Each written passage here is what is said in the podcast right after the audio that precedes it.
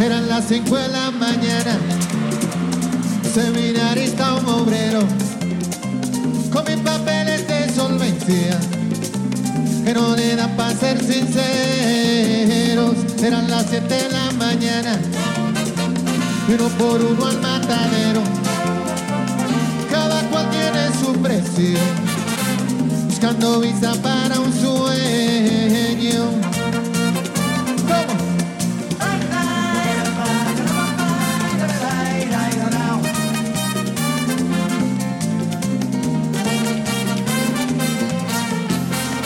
Sol quemando desde la entraña, un formulario de consuelo, con una foto dos por cuatro, que se derrite en el silencio. Era las nueve de la mañana, Santo Domingo 8 de enero, con la paciencia que se acaba sueño, pues ya no hay visa para un sueño.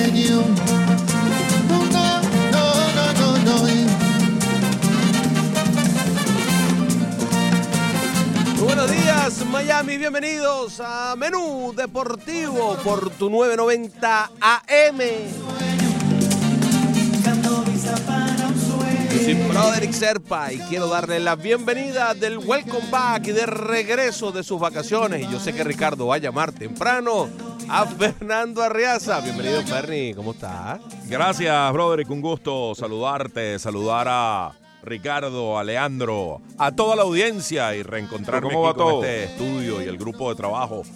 Unos días nada más y aquí estamos de vuelta para retomar con ímpetu, con renovado entusiasmo, nuestro habitual recorrido por el mundo del deporte. Esas R's así consecutivas me bien. recuerdan a uno que dice espectacular. Leandro me quiere dejar sordo en esta Ah. vuelta, dicho de, sea de paso.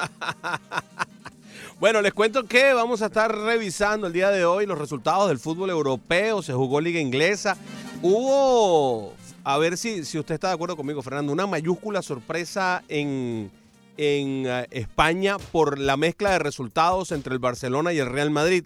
Entre que el Barcelona perdió y que el Real Madrid está en cabeza de tabla. ¿Usted se imaginaba que esto iba a pasar en algún momento de la temporada?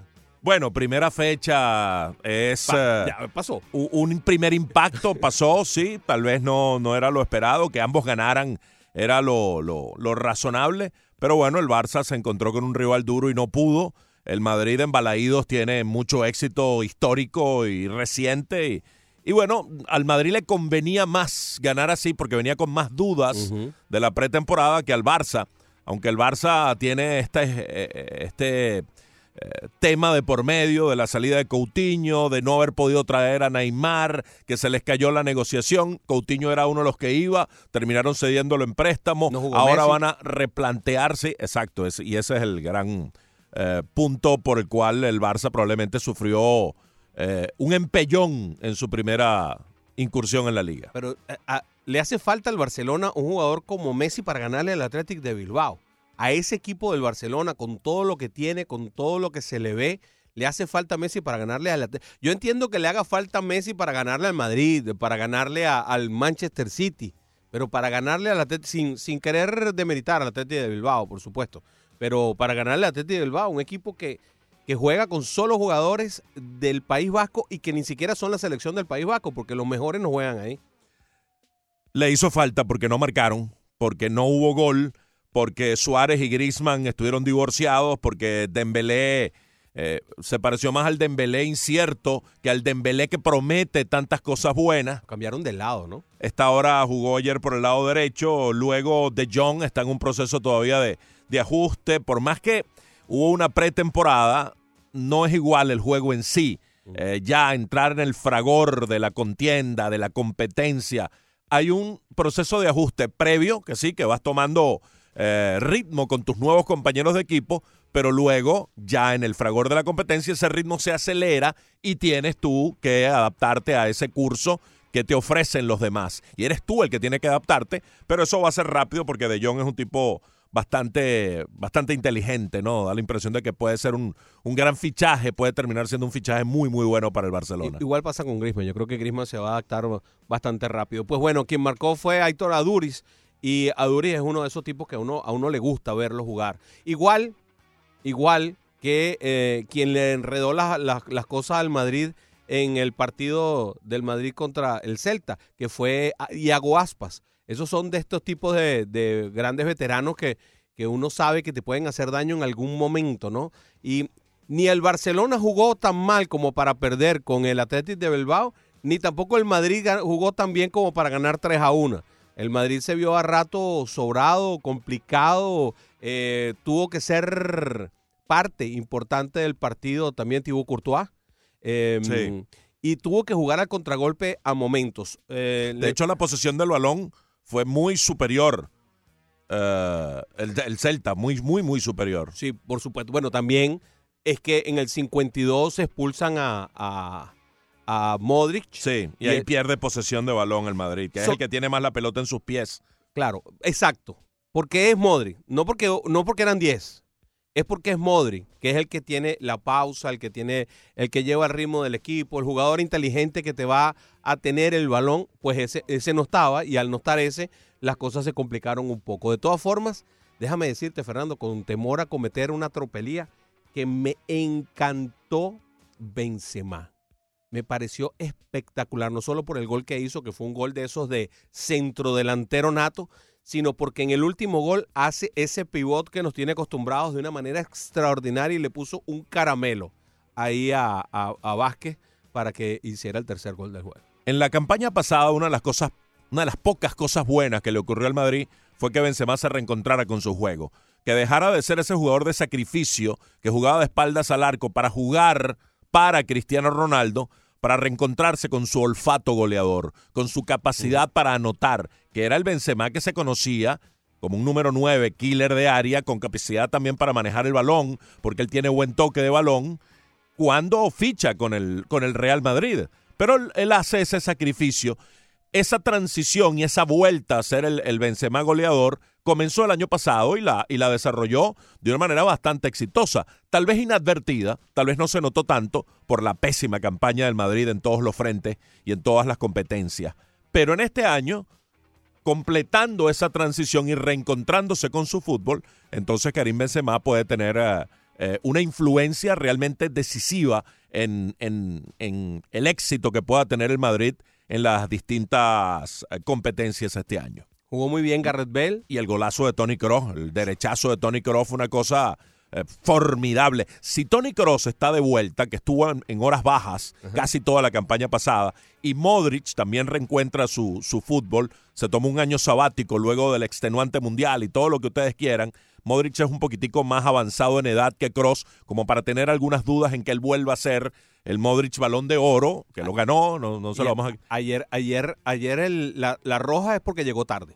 Llegó tarde, aunque creo que no era para roja tampoco, pero bueno. Y no era y no fue con mala intención, pero llegó tarde. Llegó tarde y por eso lo pisa, lo pisó, fue, fue brusco. El caso es que el alemán sí tiene más oportunidad de volver a un alto nivel.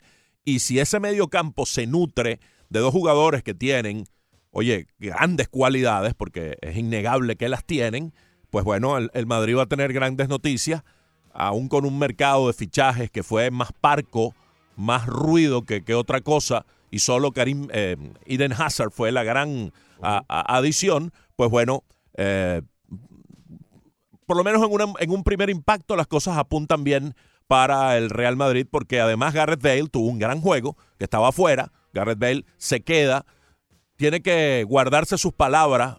Zinedine Zidane queda muy mal él porque vaya que dijo palabras duras y tiene que recogerlas, o más bien quedarse callado porque ahora tiene que contar con Dar Gareth Bale y va a tener que contar con, con James también, aunque ayer no, no lo puso a jugar, si estaba eh, convocado para el partido. Eh, él va a tener que contar con el colombiano también. Y, en la Copa seguro va a jugar, seguro.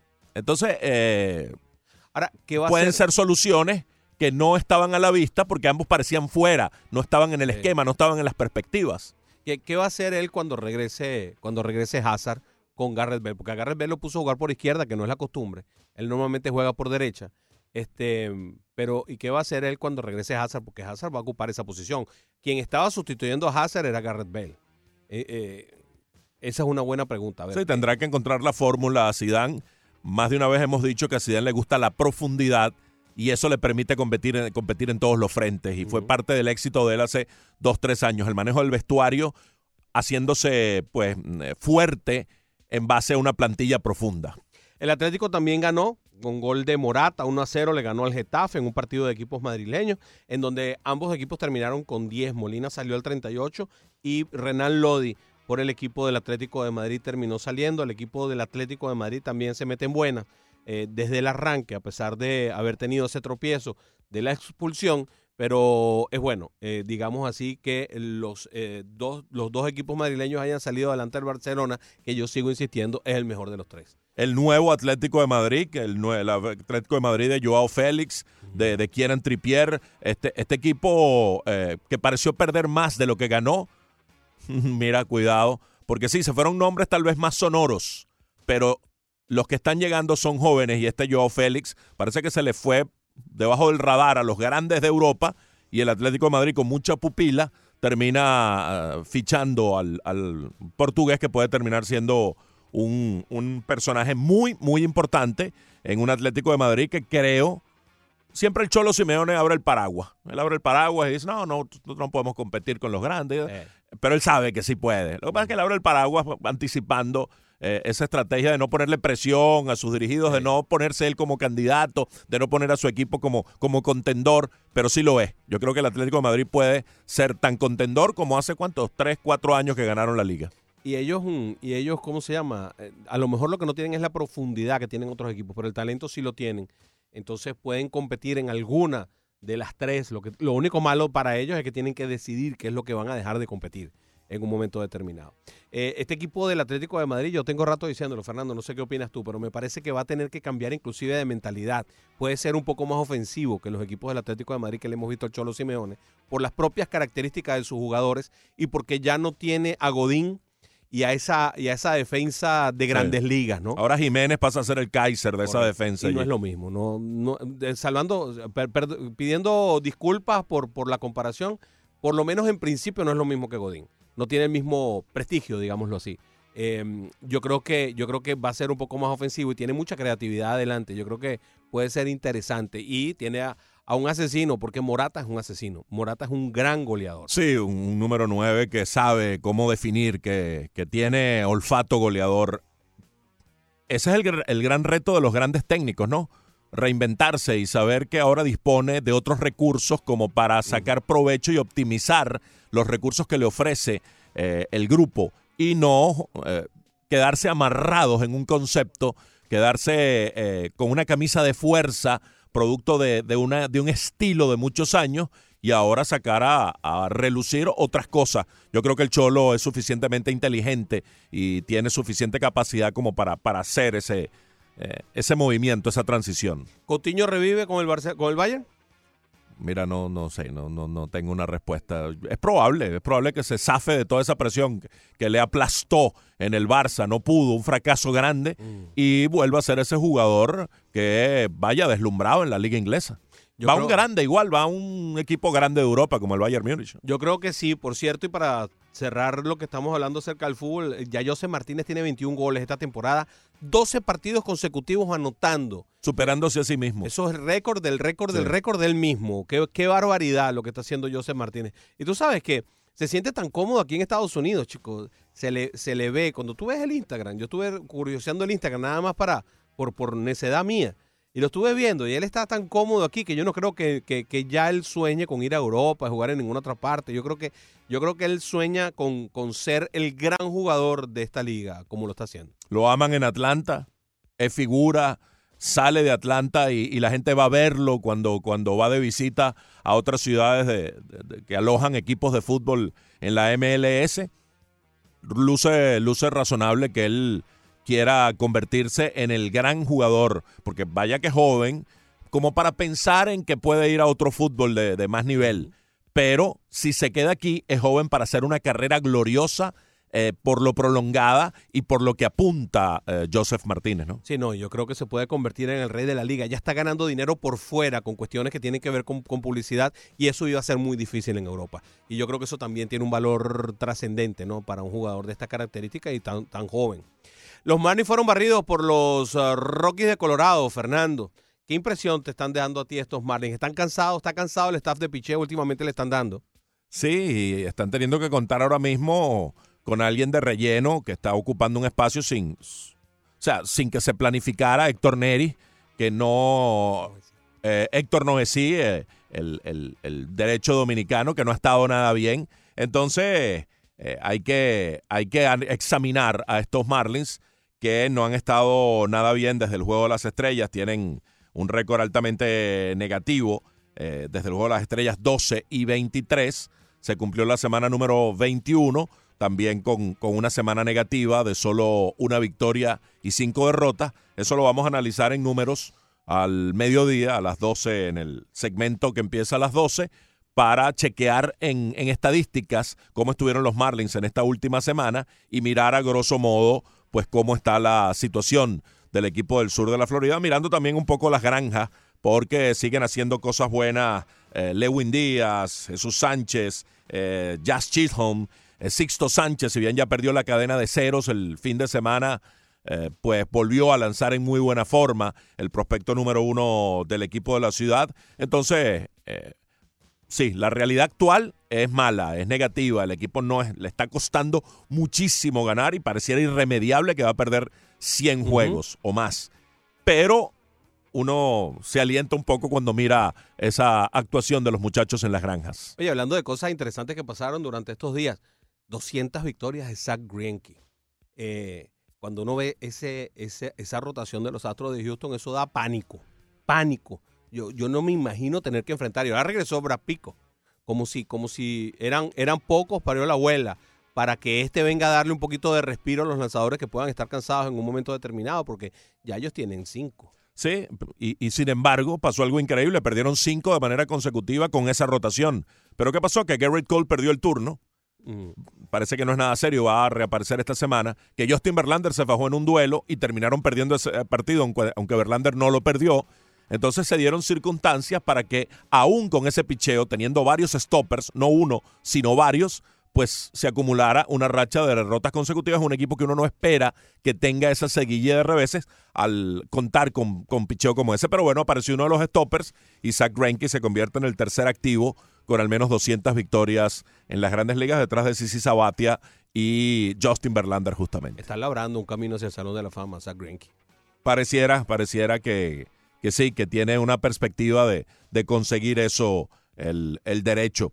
Muchas cosas interesantes pasaron el, el fin de semana en, las grandes ligas. Dividieron los indios y los yankees. Los colombianos que siguen marcando impronta. Oye, qué bueno por el béisbol colombiano. Oscar Mercado ayer se convirtió en el cuarto novato en la historia de los indios de Cleveland que logra al menos 10 honrones y al menos 10 bases robadas. En una semana que fue histórica para Colombia, porque Giovanni Urshela se convirtió en el colombiano con más honrones en una temporada en la historia de las grandes ligas con 18, desplazando a Orlando Cabrera, en que José Quintana lanzó un juegazo mm. comenzando la semana de 14 ponches para superarse a sí mismo y establecer el récord de un colombiano en un juego en las grandes ligas. Y ayer en Williamsport, como un muchachito, Quintana lanzó primores otra vez para darle a los cachorros su primera victoria en la carretera en casi, en casi dos meses, un poco más de dos meses. ¿Cuál es tu opinión con respecto a estos dos muchachos que han hecho de su arranque en las grandes ligas un festival de cuadrangulares? Estoy hablando de Álvarez y de Aquino. Eh, Jordan Álvarez por el lado de, los uh, eh, Astros de Houston y Aquino por los, por los Rojos de Cincinnati.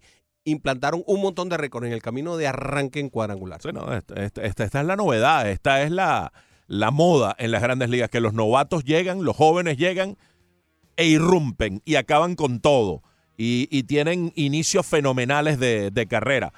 Eh, Aquino, el de Cincinnati, no es tan joven, ya tiene 25 años, uh -huh. pero obviamente sigue siendo un novato. novato.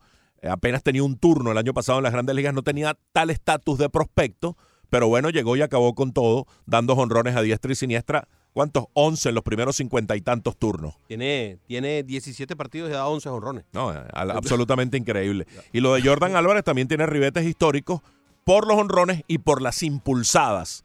55 en los primeros 52 juegos, que lo colocan también en un lugar histórico en las grandes ligas. Así como en su momento eh, Juan Soto, que sigue haciendo historia, Rafael Devers, que está haciendo historia, primer pelotero que llega a 100 remolcadas este año en las grandes ligas. Ronald Acuña, que en su momento hizo historia, ayer no, no fue positiva. Mm. Primer tropiezo en la carrera de Acuña en cuanto a balance de lo positivo con lo Pero negativo. qué bueno que pasó. Y qué bueno que Pasa- pasó ahora. Claro, para que aprenda, y eso es lo importante, que tenga el aprendizaje, que tenga la, la, la madurez y la gente alrededor, sobre todo que le diga, sí, fallaste, el manager tiene razón, no que le diga, no, mira, el manager es tu enemigo, Sí. está pasando esto, no, no te la cales. No, no, no. Hay que guiar al muchacho por el sendero correcto, justamente en, en torno a Ronald Acuña.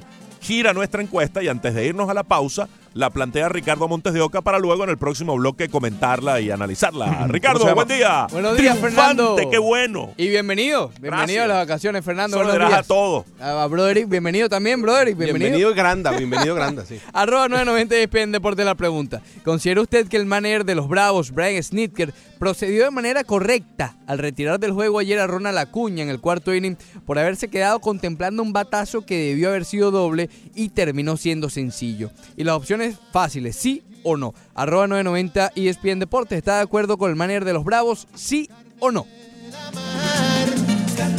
La razón de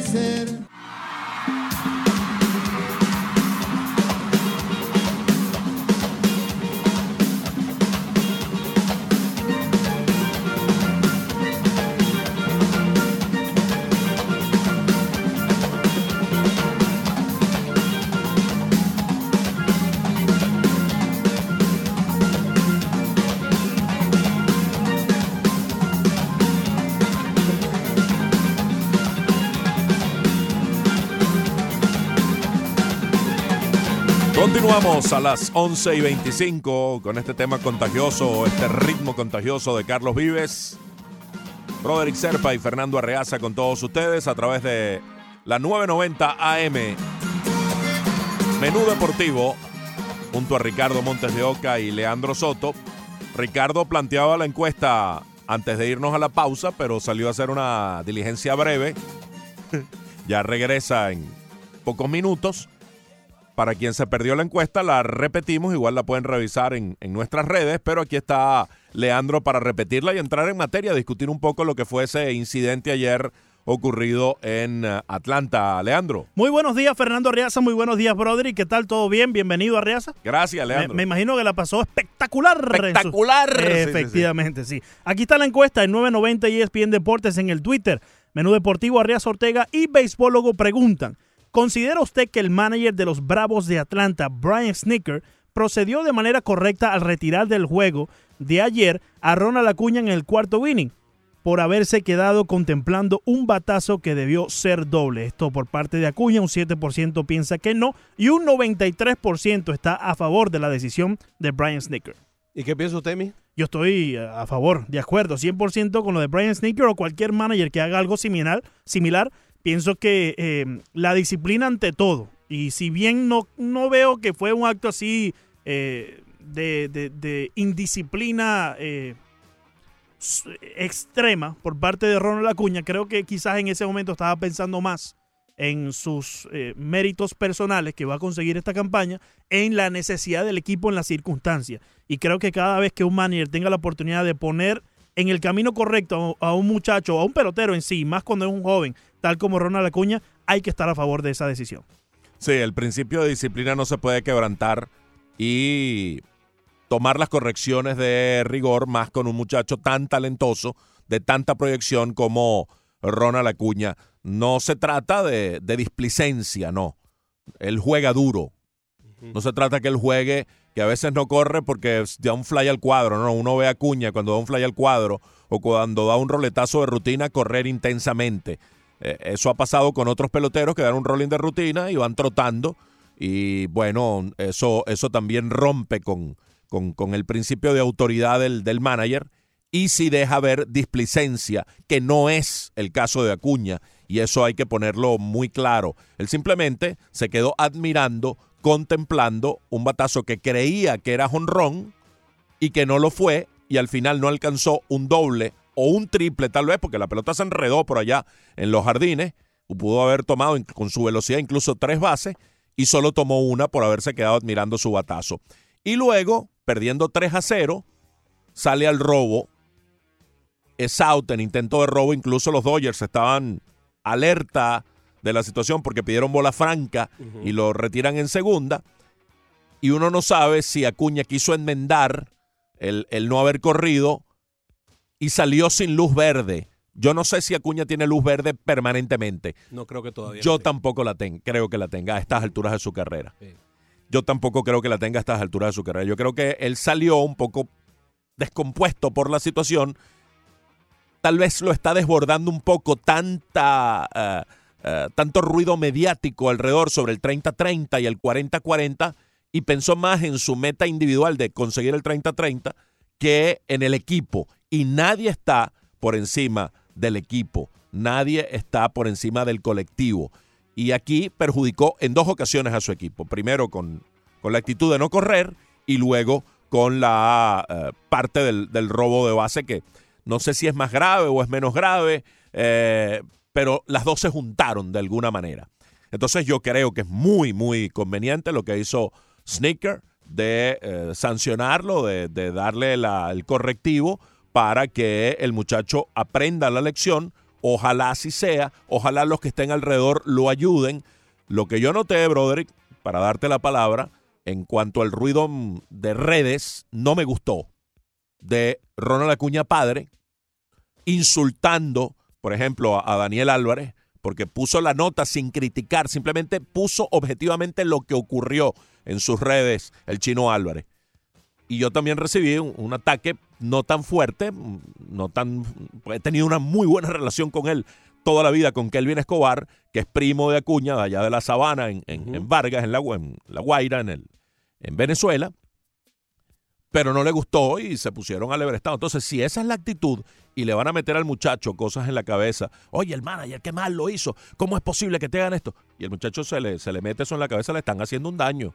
Ojalá no sea eso lo que se vio en redes ayer del papá de Ronald y de, y de Kelvin, lo que le estén diciendo cara a cara o en un WhatsApp o por llamada telefónica, porque van a terminar haciéndole un daño. Todo lo contrario, mira, mm, el manager hizo bien, tienes que correr con todos los batazos, no puedes quedarte admirándolos, tal cosa. Ojalá.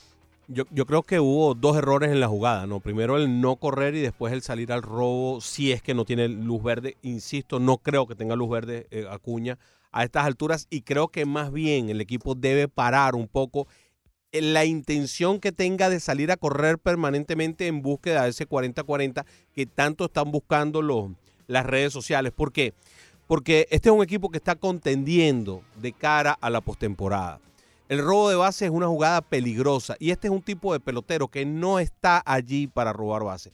Él no está ni siquiera planteándose eh, como pelotero a su futuro, en su futuro, que él sea un robador de base. Más bien la idea sería meterle más peso físico y que vaya ganando peso físico para que se termine de convertir en el slugger que puede llegar a ser. Este es el tipo de pelotero como José Canseco, y no, eh, salvando las distancias, perdonen, José Canseco para mí a pesar de los pesares, debió haber sido un salón de la fama. José Canseco era un gran corredor que tenía, un gran, tenía muchísimo poder, era un slugger que podía correr, pero en la medida que fue pasando el tiempo, dejó de correr, porque esa es, la, esa es la lógica, es una de las primeras valencias que se pierde. Yo no creo que sea necesario sacrificar a este muchacho que se pueda romper un dedo, que se pueda dañar, que se pueda lesionar tirándose de cabeza en una segunda base, cuando no es necesario, cuando no hace falta. Si hiciera falta, valdría la pena. En este caso, de la jugada de Marras en la que estamos hablando, estaban perdiendo 3 a 0, como bien relató Fernando. Además de esto, ya venía de, de no haberlo hecho bien. Quizá eso lo presionó a tratar de hacerlo bien y ponerse en segunda de todas formas, para poder decir, bueno, mira, aquí estoy, aquí estoy. Pero en todo caso, salir forzado a robar no es una buena idea. Yo creo que tienen que pararlo, tienen que tratar de pararle esa idea del 40-40. Él va a llegar al 30-30, inefablemente. Le falta una. le Ayer falta conseguía una. el 30-30, se robaba esa base. Pero el 40-40, faltando mes y medio, salir, tratar de buscar 11 bases robadas en mes y medio, me parece que es un poco exagerado para un jugador que no es Ricky Henderson, que no es un robador de base Él- realmente. Él, sí tiene esa facultad. Es un- Yo creo que si la tiene hay que es un aprovecharla. buen corredor, pero Tiene 20, y 29 bases robadas ya, está entre los mejores en la liga. pero, pero no ahora. No en este momento, no cuando estás peleando de cara a. Sí, hay que administrarlo porque Hay que tener a- mucho cuidado. ayer perdiendo 3 a 0, l- él liquidó el inning de dos maneras. Cambió la complexión del inning, la, digamos, eh, ¿cómo se llama? La estructura, el panorama del inning lo cambió de dos maneras. Cuando debió ponerse en segunda con el extra base, que no fue honrón, que él creyó que era honrón, y luego cuando intenta robar la base, que no consiguió. Sí, al final termina, termina siendo un doblete que fue out. En términos, en, en- en- sí, en definitiva fue esa la, la, digamos, el resumen corto del, de lo que ocurrió en el inning, eh, perjudicando de dos maneras distintas a su equipo. Y nadie está por encima del juego y lo más importante es el colectivo. Y eso fue lo que trató de corregir y atacar a tiempo Brian Snicker, que dijo las siguientes palabras, él no corrió, tú tienes que correr. Esto no es aceptable aquí. Como compañero, tú eres responsable por otros 24 jugadores allá afuera. Y lo más importante es el nombre enfrente y no el nombre en la espalda. Qué es decir, eso. el equipo, no el nombre propio, no las metas personales. Eso es un mensaje muy directo. Las metas personales, sí. Si tú consigues metas personales vas a ayudar al equipo, pero tienes que saber cuándo conseguirlas y no forzarlas y no anteponer eso a los intereses del equipo. Yo no sé quién fue el que lo dijo, pero me pareció siempre tan brillante, nunca me he acordado. Por algo el nombre del equipo está enfrente y el tuyo está atrás. Por algo es que tienes el equipo del nombre enfrente y el tuyo atrás. José Antonio Mora dice, totalmente de acuerdo, apandando la bandera es llamado de atención él y sus compañeros. El mensaje, el equipo por encima de los logros individuales. Prefiero que pase ahora y no en la postemporada. Abuelone dice, el manager teme que los Bravos no vayan a la Serie Mundial y que por supuesto que lo voten a él, motivo por el cual se buscó al más tonto para echarle la culpa, que voten a Cuña y así el dirigente estará feliz. Muchos saludos, está eh, dando todo lo- eh, la opinión en todo el contrario, ¿no? Sí, don Mario Eduardo Crego dice, saludos, la encuesta de hoy es fácil de responder. Snitker hizo lo correcto. Acuña es joven y cometerá errores como este de no correr e ir mirando la trayectoria de la pelota. Solo alcanzó una base y por ende perjudicó a su equipo. Acuña aprenderá la lección y crecerá más aún. Ojalá así sea, ¿no? Sí, Manny Brave dice 150% de acuerdo y Joel dice se le comenzó a subir la estrella a la cabeza. Había que recordarle que se juega en equipo. Esa es interesante. Y esta de José Núñez. Mira lo que dice. Se felicita en público y se corrige en privado. Al final del partido el manager lo reprende en un meeting privado con el resto del equipo y lo sienta a los juegos que quiera. Pero en pleno juego crea alboroto y pone al jugador en boca de todos. Innecesario. ¿Qué opinas tú de eso? Yo creo que hay que atacarlo en el momento. Yo tampoco creo, y, esa es la posición de nuestro amigo y muy respetable Alejandro Villegas, que debió sacarlo estando en primera, cuando no corrió. Eso es, muy duro. Es duro, es difícil. Eso lo hace un tipo con el Guáramo, por no nombrar otra cosa, de Billy Martin cuando sacó a Reggie Jackson del right field porque no había corrido eh, suficientemente o con intensidad para buscar un elevado Claro. y lo sacó en medio del inning. Eso lo hacía Billy Martin. Sí, sí. Y en otra época, en otro béisbol, hoy día es complicado sacarlo en medio del inning, pero tampoco creo que debes dejarlo pasar al juego. Que te quedaste en el juego y terminó el juego, entonces te, te reprendo y te... No, no, no. Yo creo que hay que atacarlo en caliente, en el instante, para que tenga efecto Sacarlo eh, en primera. el acto disciplinario. Sacarlo en primera era... Sí, tuvimos un intercambio en, en Twitter que Alejandro daba su, su opinión. Alejandro jugó pelota y sabe de qué se trata. Y, Sí, pero es que a ese nivel sí, o sea, al nivel que, que- que uno jugó, al nivel que Sí. jugó Leandro, ahí sí, ahí sí te sacan. Tú estás jugando juvenil y, y no, no, no, salte. Pero ahí no hay 50 mil personas ni, ni millones de personas viéndote en un estadio. Es difícil, es más Eh. complicado y, y repito, hay que tener eh, aquellas que te conté, eh, Billy Martin, Claro. para... Creo que manda mucho más. Se el sacó nada más y nada menos que Reggie Jackson. Eh, Exacto, pero creo Eh. que el mensaje es mucho más potente cuando lo saca en medio de la acción, ju- justo Claro, después. claro. Pero muy buena la explicación que da Sneaker, eh, que no lo saca para no perjudicar a Adam Duval, que era el que lo iba a reemplazar, que no estaba caliente. Es decir, lo dejó que pasara el pero es inning que para así se calentara Duval. Eh, Si fue así o no. Es bueno. que además no es lo mismo sacar un muchacho de juvenil, un muchacho que juega en clase A, una cosa de esa, que, que, que sacar un grande liga de estos que ganan millones de dólares Sí, y, sí. y reprenderlo como si fuera un niño chiquito en una base. O sea, Bueno, pero el, el acto fue de un niño chiquito, entonces. sí, sí, sí, pero, pero yo creo que lo que hizo está es suficiente. Sí. A mí me parece sí, que sí, ir a sí. más era como mucho, ¿no? O sea, salir a, a sacarlo, eh, salte y traer a Duval, ponerlo primero, o sea, a quien sea. Al parecer Acuña lo tomó bien. Dijo, respeto la decisión. Eh, era... Es una de esas cosas que a veces pasan. Eh, actué por reacción. Eh, sentí que era la decisión que había que tomar y la respeto. Eh, Actuó por reacción. avalando al, al- sí, eh, Eso debe respecto ser a lo el que había robo. pasado. Ese debe ser el robo. Sí, ahí uno no sabe exactamente a qué se refiere, pero tal vez fue el robo. Uno no sabe exactamente.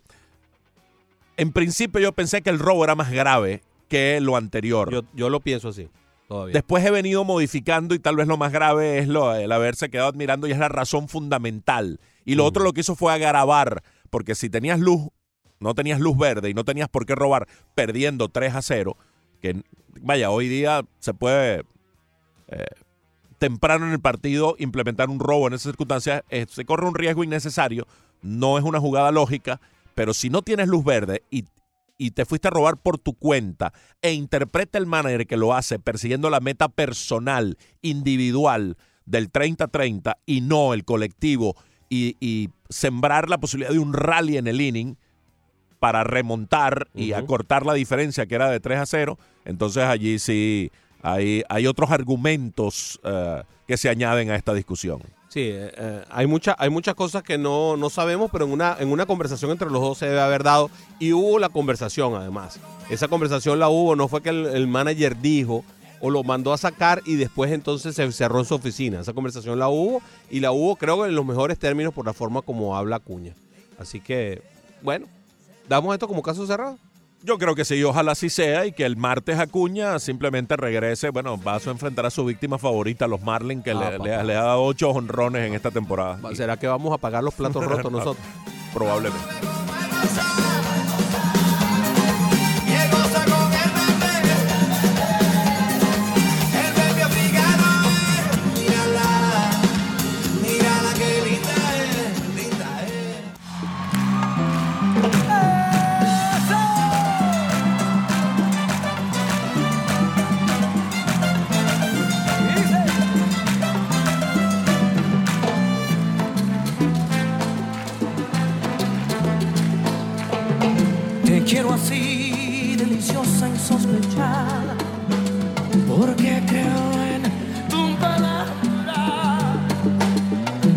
11 y 44, continuamos con todos ustedes a través de la 990. 786-801-5607, nuestro punto de contacto, como ya ha llamado Rolando, lo vamos a recibir eh, en unos minutos, en unos segundos, Rolando, tranquilo, porque a veces unos minutos y se nos va el bloque completo. Y, unos minutos pueden ser 60. y tenemos a nuestra gente allí esperando. Bueno, ahora se fue Leandro, entonces No, ahora no- ahora no hay manera. un ratico, sí. Vamos, vamos a hacer un acápite, cambiamos un momentico de deporte, ¿le parece a usted? Mm. Porque eh, me gustó mucho que Daniel Medvedev ganara el, el Master 1000 de Cincinnati. Oye, se metió un millón ciento catorce mil dólares el, el ruso. Qué bueno que de repente hayan caído todos los grandes y, y al final se termine metiendo uno como este, ¿no? Y ganándole a Djokovic. Sí, él le ganó la semifinal a Djokovic, Ujú. Daniel Medvedev, y en la final le gana a David Goffin para lograr el primer Masters 1000 de su carrera. Hay un dato interesante. Primero vamos a revisar quiénes han sido los ganadores de los Masters 1000 este año.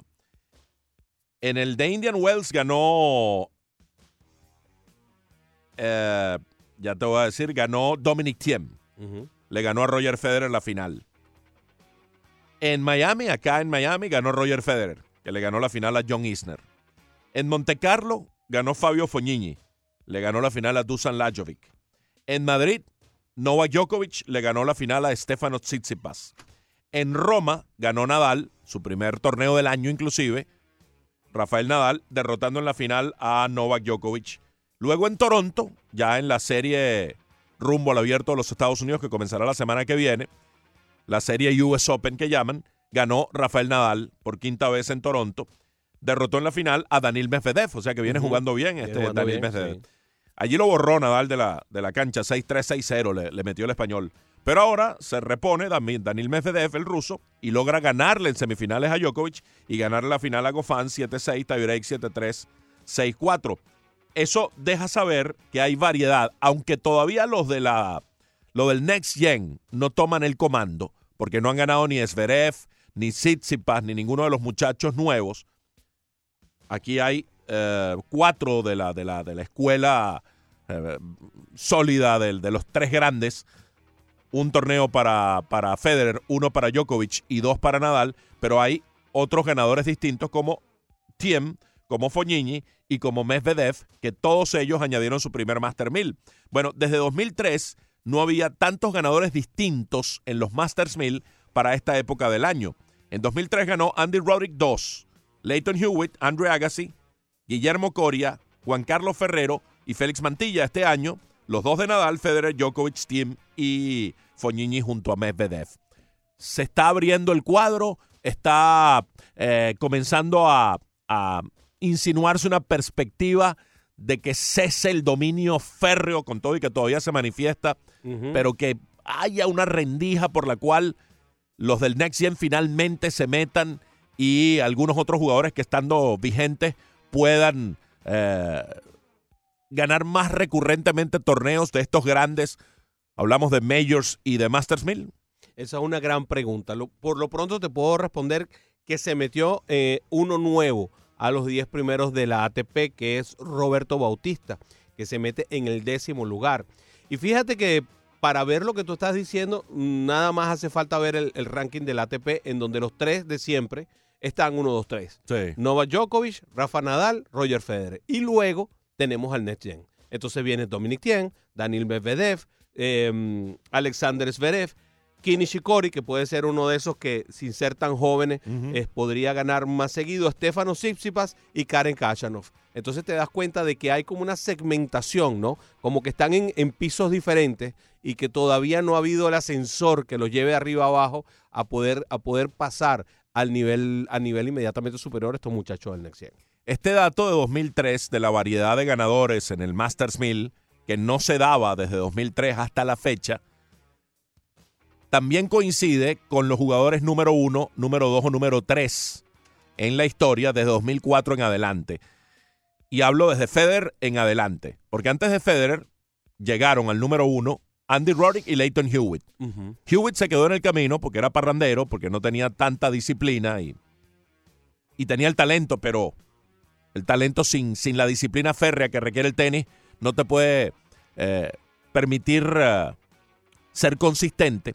Y Roddick sí tenía la disciplina, pero no tuvo el juego suficiente para la permanencia en el número uno. Entonces en 2004 llega Federer y acaba con todo. Se acabó. Se va Hewitt, Roddick no es lo que se pensó y tiene un par de años con el tour a su disposición, Roger Federer. Hasta que en 2005, finales de 2005, mediados, aparece en escena Nadal. Un año después aparecen, en- aparecen en escena también Novak Djokovic y Andy Murray. Desde 2004 en adelante, solo cuatro jugadores han sido número uno en el ranking ATP. Roger Federer. Rafael Nadal, Novak Djokovic y Andy Murray. Otros siete jugadores han llegado al puesto de número tres sin pasar de allí.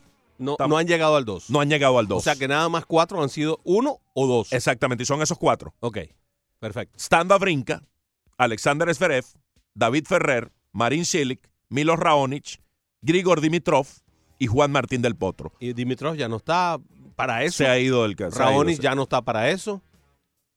O sea que hay dos de esos que están ahí que no. Y la carrera de Del Potro está en una encrucijada Es- por es- una nueva lesión. Sí, prácticamente, prácticamente habría que decir que está fuera del, del- del tenis.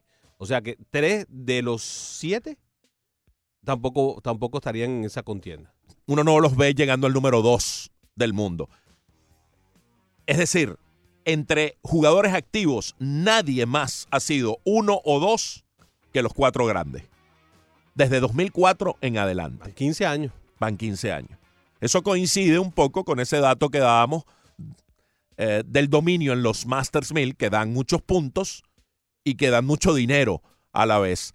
Eh, el caso es que la perspectiva hacia US Open, que comienza la semana que viene, ahora mismo va a haber un torneo menor que no es eh, del Masters 1000, pero hay un torneo que empieza hoy, donde no van a estar creo que ninguno de los grandes, pero mirando hacia el US Open, Federer cayó temprano aquí en Cincinnati. Sí, señor. Muy rápido. Igual que, que Nadal.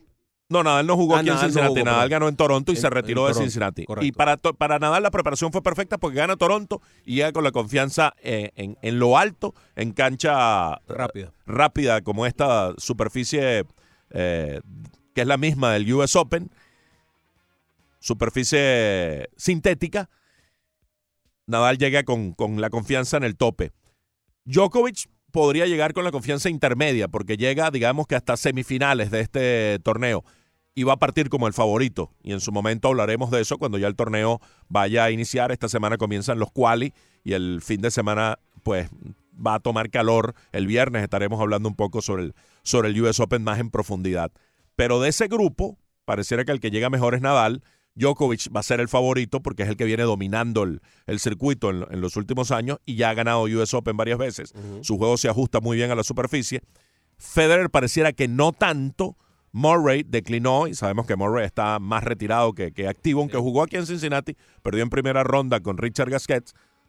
No quiso aceptar un wild card para jugar eh, en singles, va a jugar solo dobles en eh, US Open. Pero del resto hay un campo abierto, un campo realmente eh, muy, muy diverso para una probabilidad de que gane otro. Y a uno de los que hay que darle chance es este Daniel Medvedev, que pierde la final de Toronto y gana la final de Cincinnati. En las mujeres, Naomi Osaka es la número uno. Se mantiene ahí Ashley Barty. eh, está en el segundo lugar. Carolina Pliskova es la tres. Simona Halep la cuatro. Elina Svitolina la cinco. La seis. Petra Akipova la siete. Kiki Bertens. La ocho. Serena Williams. La nueve. Arina Zabalenka. Y la diez. Marison Keys. Esto en el ranking individual de las damas. Madison Keys, que resultó la ganadora de Cincinnati. Esta muchacha puede perfectamente ganar el, el- US Open en casa. Ya jugó eh, una final, creo que el año pasado, y, la perdió. Eh, la final de, de Sloane Stephens, ella la perdió con Stephens, no, no, no recuerdo exactamente si fue el año pasado o el antepasado. El caso es que ella sabe lo que es jugar una final de US Open y ahora viene muy bien preparada tras ganarle a Kuznetsova, la, veterana Kuznetsova de 34 años, la final aquí en, en Cincinnati, que fue el eh, Masters 1000, el último en este tipo de superficie. Los últimos dos serán en Shanghai, en China, ya después de US Open, y el Masters de París eh, para allá, para finales de año. Y el 14 y 15 de septiembre se va a jugar aquí en el Doral, se va a jugar eh, la eliminatoria de zona número uno americana entre Venezuela y Ecuador de Copa Davis, en el nuevo formato este eh, que me parece sumamente interesante, desde que compró la Copa Davis como tal, un, un consorcio inversionista encabezado por Gerard Piqué, Sí. o cuya imagen es Gerard Piqué, eh, tomaron ciertas decisiones que me parecen muy interesantes. La primera es que se van a jugar a tres sets los partidos y no a cinco como se venía jugando, y que luego, de- en vez de ser tres días de juego, van a ser dos. Es decir, sábado tres partidos, se va a jugar singles, ah, eh, dobles singles, y después entonces el domingo se juegan los singles invertidos, o sea, con, con las parejas cambiadas. O sea que se va a jugar cinco partidos en dos días. Un fin de semana intenso. Correcto, que se va a hacer muy divertido, muy entretenido. Eh, tengo entendido que las entradas que se van a vender es por el día, todo el día, y valen como 10 dólares la entrada. O sea que tú puedes ver los tres partidos del sábado o los dos partidos del domingo. Claro, cada día va a ser 10 dólares.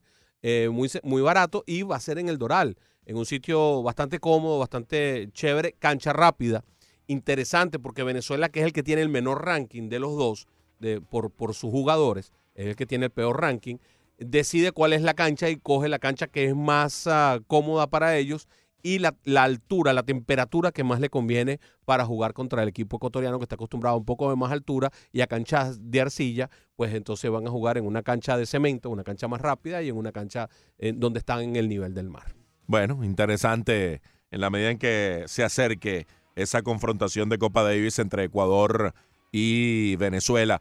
Hay ciertas cosas que no cambian nunca, eh, culpa de Leandro, que Rolando haya esperado eh, más de 20 minutos. Vamos a, vamos a recibir a, a Rolando que está en línea desde el principio del bloque. Rolando, gracias por esperar, bienvenido. No, tranquilo. Un saludo, Fernando, por tu regreso y un saludo para Brody. Gracias. Saludos. Oye, con relación a Cuña, mira, es que tienes que sentarlo, ti- tienes que sentarlo y tienes que multarlo, las dos cosas, que es como se hacía antiguamente. Te siento y te pongo una multa, porque si no se queda un precedente con los que son inferiores a él y entonces tienes que entonces tienes que callarte la boca si tú no aplicas la disciplina pareja. Así que por lo tanto, eso lo hacen todos los manches que tengan dignidad y que estén, discutiendo o no discutiendo. Se lo hacen un pelotero, cualquiera que sea.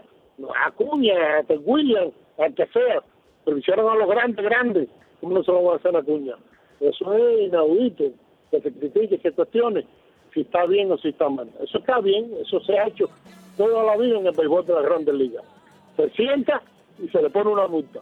Yo no sé si en este caso le ponen una multa. Oye, gracias. Gracias, Rolando. Tal vez si hay alguna reincidencia ya viene una, una multa, ¿no? No creo que en este caso la hubo. Temprano en la temporada hubo cierto ruido con respecto a Robinson Cano, más o menos por lo mismo, porque no corría. Y también hablamos de cosas similares en aquel Y momento. Mickey Callaway lo justificó, que fue, en su momento lo decíamos, algo in- indebido, porque, ah, sí, Robinson Cano sí puede correr Y así, los pero los demás no. ¿Cómo es esto? Me da una rabia. Tu amor me hace bien. Zócalo.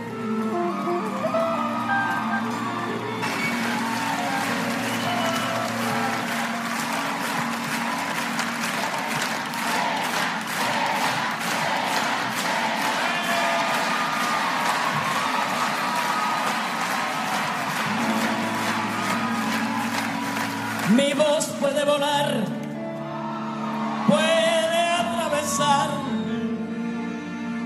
Si no termina o ante el tiempo tiene la razón sin que la pueda opinar. Toma forma de canción. Es una vez que sale de mi corazón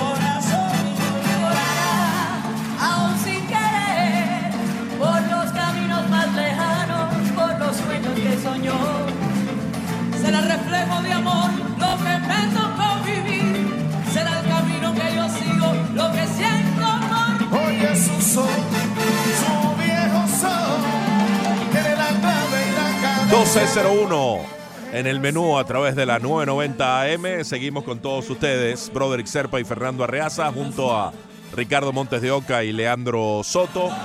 Antes de entrarle de lleno a los Marlins, como todos los lunes a esta hora, revisamos minuciosamente cómo se dieron las cosas para el equipo de la ciudad durante la semana pasada, que fue la número 21 de acción. Vamos a revisar la encuesta y luego escuchar a Charlie, que está en línea, para no hacerlo esperar tanto. Ricardo. Arroba 990 ESPN Deportes. ¿Considera usted que el manager de los Bravos de Atlanta, Brian Snitker, procedió de manera correcta al retirar del juego de ayer a Ronald Acuña en el cuarto inning por haberse quedado contemplando un batazo que debió ser doble y terminó siendo sencillo? 200 votos van, 91% dice que sí, que sí está bien lo que hizo Brian Snitker, 9% está en desacuerdo con el manager. Bueno, hay una clara y contundente mayoría que está de acuerdo con, con el dirigente de los Bravos de Atlanta. Charlie en línea. Charlie, bienvenido. ¿Cómo estás? Eh, muy buenos días, señora Riaza. Qué alegría volverlo a tener con nosotros. eh, Muchas gracias, eh, Charlie. Y, y guiando a esos muchachos que están ahí, que ya no son muchachos, ya son hombrecitos, se han portado bien. Gracias, Bueno, Charlie. Mira, eh, mira, eh, sí, una alegría volverlo a tener. Eh, escuche, Diga. lo que hizo, bueno, eso, esa opinión va a variar, ¿me entiende? Si hizo bien o hizo mal.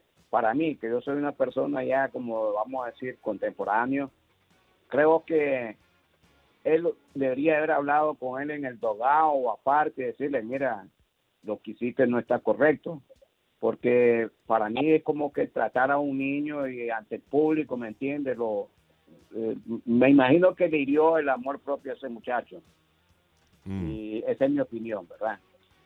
Y le- respecto a lo de la musiquita que está poniendo ahí, yo tuve, tuve el honor de tenerla de cerca a esa gran cantante guarachera cubana, igual como a su paisano Oscar de León. Incluso tengo ahí una notita de, de él que me puso su autógrafo. Qué bueno, Y valioso. muy- sí, sí, y estoy muy preocupado. Claro, algún día lo, lo voy a conocer a usted y me da su autógrafo también. Será un gusto. Que en el futuro, que en el futuro va a valer millones esa, esa firma. y, y estoy preocupado ya, ¿me entiende? Yo sé que está como comenzando, pero oye, ya, ya perdió mi Barça y, me dolió mucho porque tiene un buen plantel y para un equipo, no sé qué tal, qué medida podría ser ese equipo con el que jugó, pero no ya no me está gustando, ¿entiende? A ver si, qué, qué opinan ustedes y, y también decirle que usted estuvo ausente y ya me imagino que las redes sociales no estuvo presente. Se murió un gran actor, Peter Fonda, en aquella película que lo hizo famoso, Is a Rider. Mm. Trabaja ahí con Danny Hopper y este muchacho, este muchacho le dijo yo, que es tremendo actor, Jan Nicholson. Bueno, encantado y que tenga un precioso día y Dios quiera que siempre me le dé larga vida. Cuídese. Muchas gracias a Charlie. Eh, recibimos a Miguel antes de entrar en los Marlins. Hola Miguel. Sí, buenas tardes, muchachos. Buenas tardes. Buenas tardes. Eh, muchas eh, muchas felicidades por el programa. Un abrazo para todos ahí y dando la bienvenida a Fernando. Gracias, extrañamos muchísimo, pero bueno, eh, se cubrieron el, el espacio muy bien porque hay un excelente grupo profesional ahí, empezando por Brother y los dos muchachos, Ricardo y, y el otro. Y, Y Leandro, es así, Miguel. no me- no- y Leandro, y Leandro Soto, y Leandro Soto. Ok, mira, soy bien fanático de los Bravos Atlanta, ustedes lo saben, porque siempre llamo para hablar de la Atlanta. Eh, número uno, sí vi muy bien sentado a este muchacho porque tiene 21 años, tiene que ir aprendiendo lo que es el béisbol, lo que son las grandes ligas. Aunque sea el caballo, a ese no se le puede aguantar a nadie. Y Fernando, quiero hacerte una pregunta. Diga. Eh, después de haber visto la serie de los Bravos con los Dodgers, eh, ¿qué posibilidades tú le ves a, lo- a los Bravos, sabiendo que el caballo de la división, eh, la división no, de la, de la Liga Nacional son los Dodgers? ¿Qué posibilidades tú le ves a ellos? Yo ah, me gustaría una final de la Liga Nacional entre los Dodgers y, y los Bravos de Atlanta. Muchachos, felicidades por el programa y un abrazo. Es posible que se dé. Eh, eh, la serie fue favorable al equipo de Atlanta. Perdieron el primero.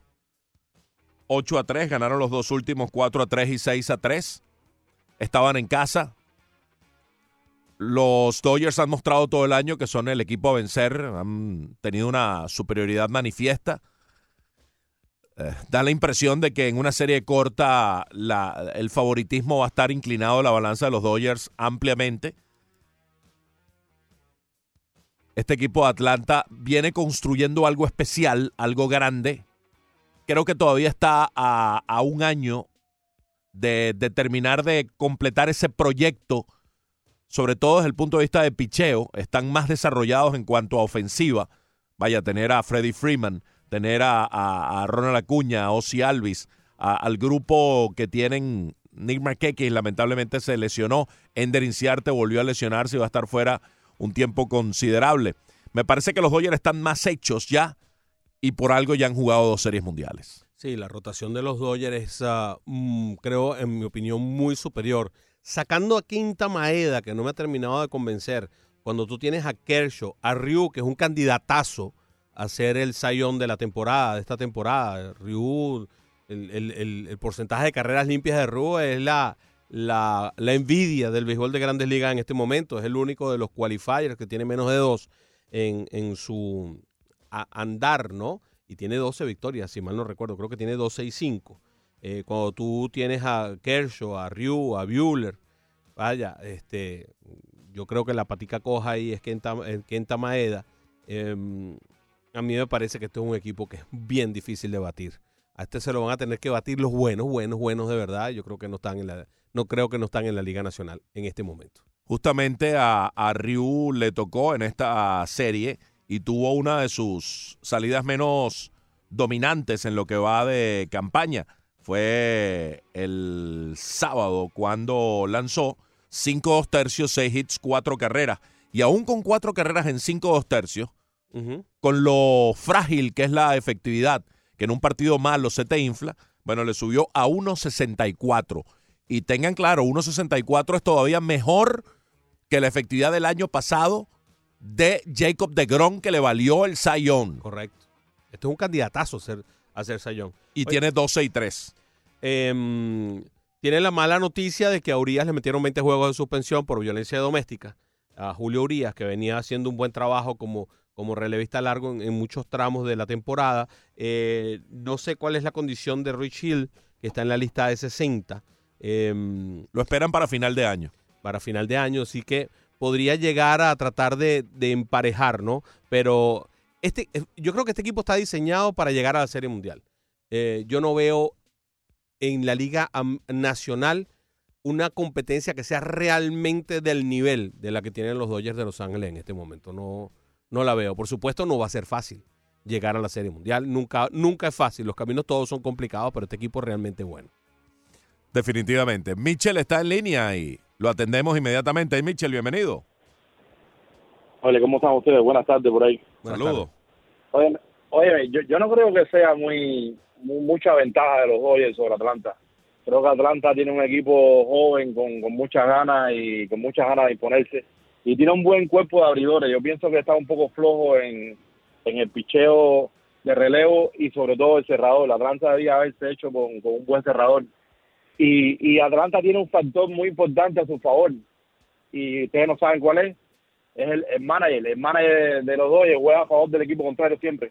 Mm, mm, Eso sí, eso sí es una, una, una posibilidad. En postemporada se le ven las costuras a, a Dave Roberts. Tiene el sistema para Sí. ganar en temporada regular y vaya que gana. Sí. Pero luego en postemporada las cosas cambian un poco cuando los juegos se manejan de manera distinta, ¿no? A mí me parece que ellos hicieron un buen esfuerzo con, sumando a Green y a Melanson. Melanson ahora mismo es el cerrador porque Shane Green, vaya, fue un desastre apenas llegó a Atlanta Qué loco, ¿no? y entonces están utilizando a Mark Melanson como cerrador. También que lo estaba haciendo con Sí. los Tigres de Detroit, que no, que no da muchas oportunidades de salvamento, además, el equipo de los Tigres, ¿no? Porque no, no le ganan a nadie. Salvada también con menos presión, ¿no? También. Llega a un equipo donde está en competencia, donde cada juego significa solidificarse en el primer lugar, dar un paso hacia la postemporada adicional, o lo contrario, y se maneja un poquitico más de presión. Mm, falta saber si en algún momento le devolverá la confianza a Brian Snicker y lo colocará de nuevo como hombre del noveno inning. La rotación de los Bravos incluye a Julio Terán, Dallas Keuchel, Max Fried, eh, Mike Soroka y Fontinewix. Que Fontinewix no estaba bien, ese era el número uno. eh, el Sí, incluso diseñado. estuvo en ligas menores, recién regresó a las grandes ligas. A mí me parece que esto es una rotación que es buena, pero no es una rotación, creo yo, para pelear con, con- con la otra. No, con Kershaw y con Ryu y con uh, Walker Bueller, creo que esa rotación es superior. El, el relevo de los Dodgers no es tan bueno. Eh, delante de Kenley Jansen, que es el cerrador, no hay mucha profundidad. Y ese es un aspecto que tendrá que resolver el manager. Y Mm. dada la circunstancia, eh, a Dave Roberts se le puede complicar cuando tenga que depender del relevo y tomar las decisiones con la lectura del juego adecuada para utilizar el cuerpo de relevista. Y Por eso le ha pasado, esas dos series mundiales le ha pasado lo le mismo. han pasado. Sí, sobre Sí. todo en la de Houston, me parece que le pasó porque el año pasado Boston era abiertamente superior sí. y realmente había poco chance. Boston iba a ganar. Pero cuando la influencia del manager tiene un papel determinante, creo que en la de Houston, AJ Hinch se lo llevó por delante. Y a fuerza de manager, Houston logró prevalecer en siete juegos sobre Dave Roberts y los Dodgers de Los Ángeles. Vamos a hablar un poco después de Pete Alonso, porque ayer dio su jonrón 40 récord para un novato en la Liga eh, Nacional. Pero ahora que mencionas a Mike Soroka, creo que la carrera por el novato del año en el viejo circuito quedó entre ellos dos, con la lesión lamentable de Fernando Tatis, que venía rematando de tal modo que yo creo que ya estaba allí, allí, emparejando a, a Alonso en, en esa discusión por ver quién era el, el novato del año. Pero pareciera que Tatis va a perder, incluso se habla el resto del año, y si no juega más, evidentemente pierde la candidatura para novato del año. Entonces, Alonso, que ha Consistente. Sí, y ha reanudado luego un bajón en el juego de las estrellas o después del juego de las estrellas ha vuelto a, a batear mucho, tuvo un partido de 5-5, incluso el día que se lesiona al Tati, Alonso va de 5-5. Ayer da su jonrón número 40 y creo que el rival que le queda en el camino para discutirle el novato del año es el derecho de los Bravos de Atlanta, Mike Soroka. Este muchacho Alonso ahora está mejorando su porcentaje de bateo de una forma tremenda. Ya está por 2.71. Después de, de tener bastante rato en los 2.50. Él bajó a 2.50, luego lo- el juego de las estrellas, incluso dejó de dar jonrones luego del juego de las estrellas, pero ha reanudado ambas cosas. 2.71 con un porcentaje envasado de 3.75, los cuales son números muy ah, apetecibles.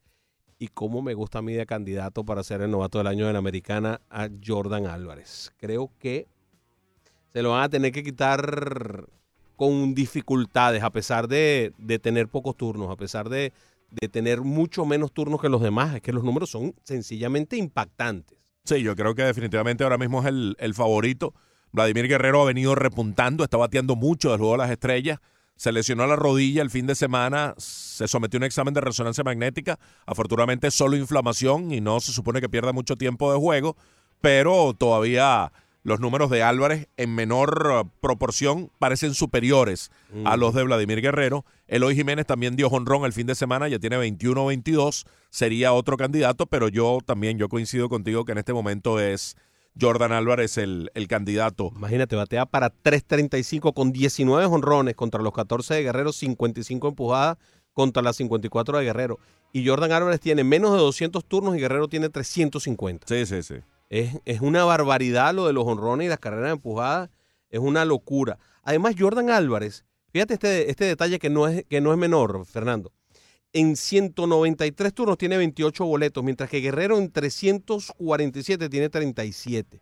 Es decir, este muchacho Jordan Álvarez no solamente conecta honrones y batea bien para promedio, sino que su porcentaje envasado es un envidiable 417. Hmm. No, está- no estamos hablando, este, este muchacho no juega carritos, como dicen en Venezuela. Este muchacho de verdad vino a algo serio y, y- y- y yo creo que en este momento difícilmente le puedan quitar el novato del año. Tendría que haber, tendría que haber una hecatombe auténtica como la que le pasó al Barcelona. No ha llamado. Ricardo. se ha metido en la- eh, en Álvarez eh, con 55 impulsadas en 52 juegos en la historia.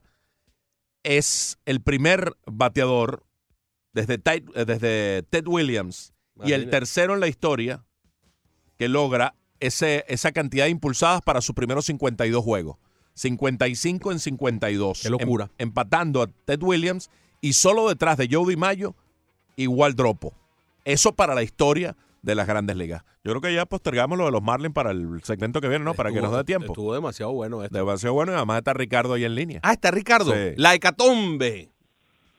¿Qué pasa, muchachones? ¿Cuándo nos sobre ahí? ¿Qué tal, Ricardo? Yo no andaba con Viviana Givelli. eh, déjame advertirte. No, él no dijo eso. o sea, Él, no- él no dijo eso. No, Él dijo que tú andabas era con, con ¿cómo se llama? Con, con Diosa Canales. Y por eso es que Kelvin se molestó contigo.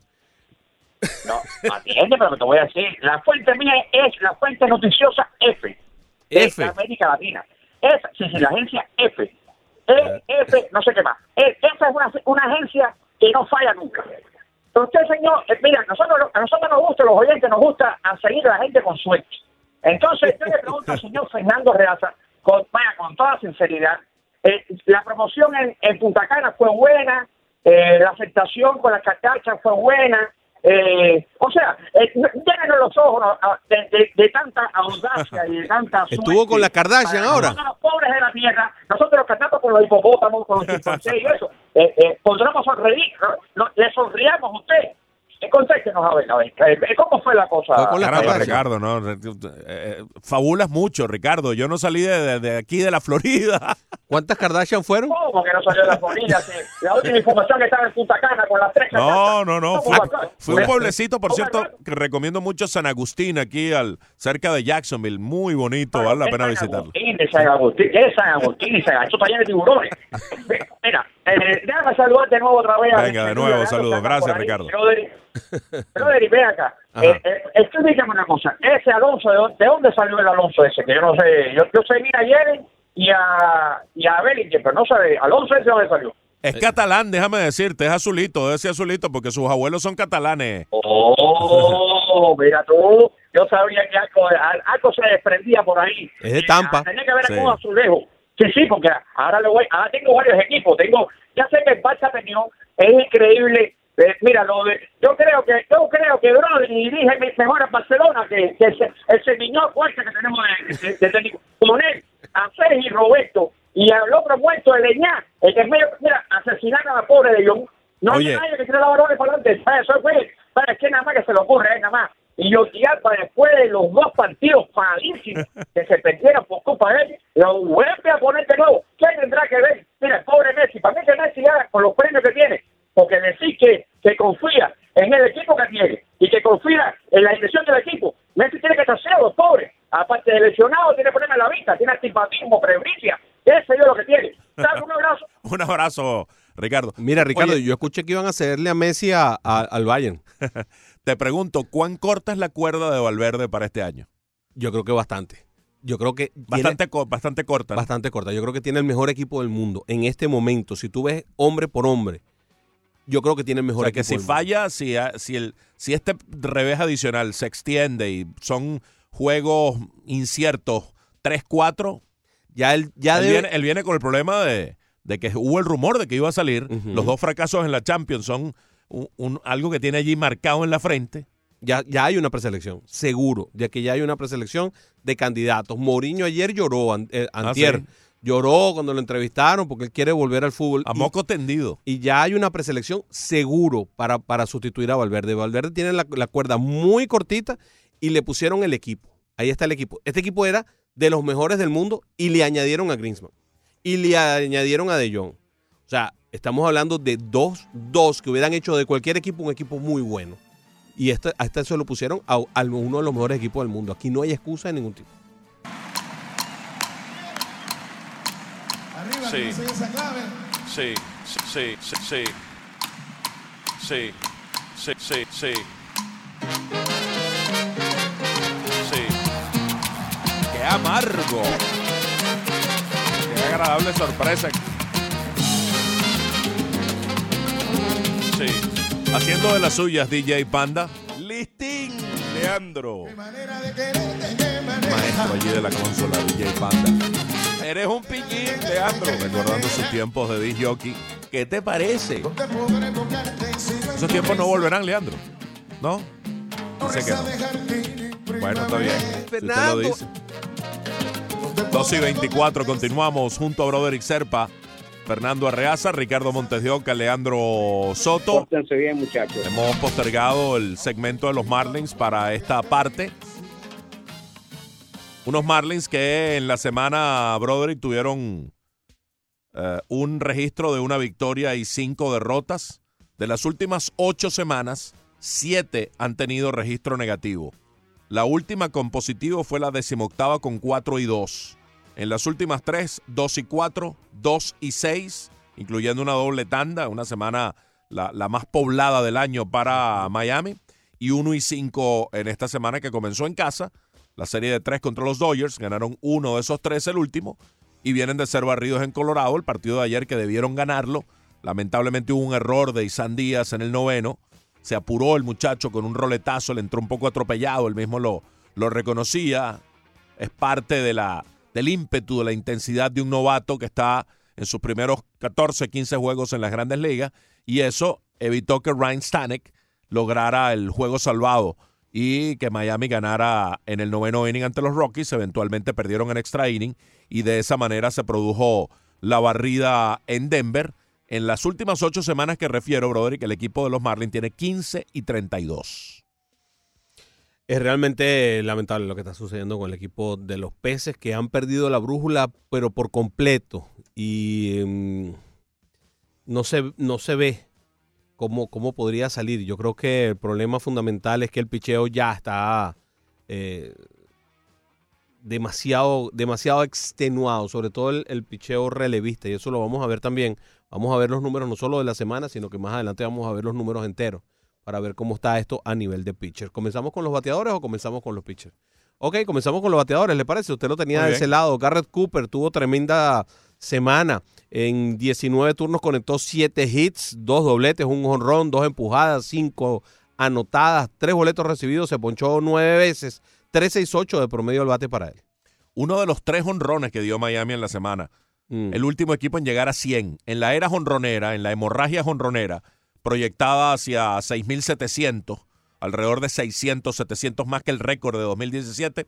Los Marlins tienen todo, eh, apenas en la semana número 21, sobrepasaron los 100. 101, 102 tienen en este momento. Y pensar que hubo una serie en Coors Field. Exacto.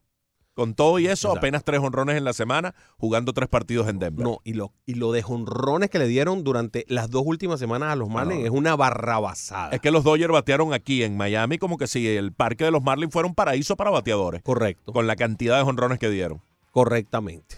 Bueno, Brett Anderson tuvo nueve hits en 25 turnos. Muy bien para Anderson, que está teniendo un cierre fuerte de campaña. Cuatro dobles, cinco impulsadas, tres anotadas. El aspecto negativo es que se ponchó 11 veces y no tomó ningún boleto. 360 de promedio en la semana para el tercera base y jardinero derecho de Miami. Brian Holiday jugó en cuatro partidos, pero apenas tomó tres turnos. Eh, conectó un hit, eh, empujó una carrera con ese hit, una base por bolas, 3-3-3 de promedio para él. Una semana de repunte para Harold Ramírez, el colombiano de 15-5. Había estado frío. De esos cinco hits, tres ayer. En total, un doble con dos impulsadas. No anotó ninguna.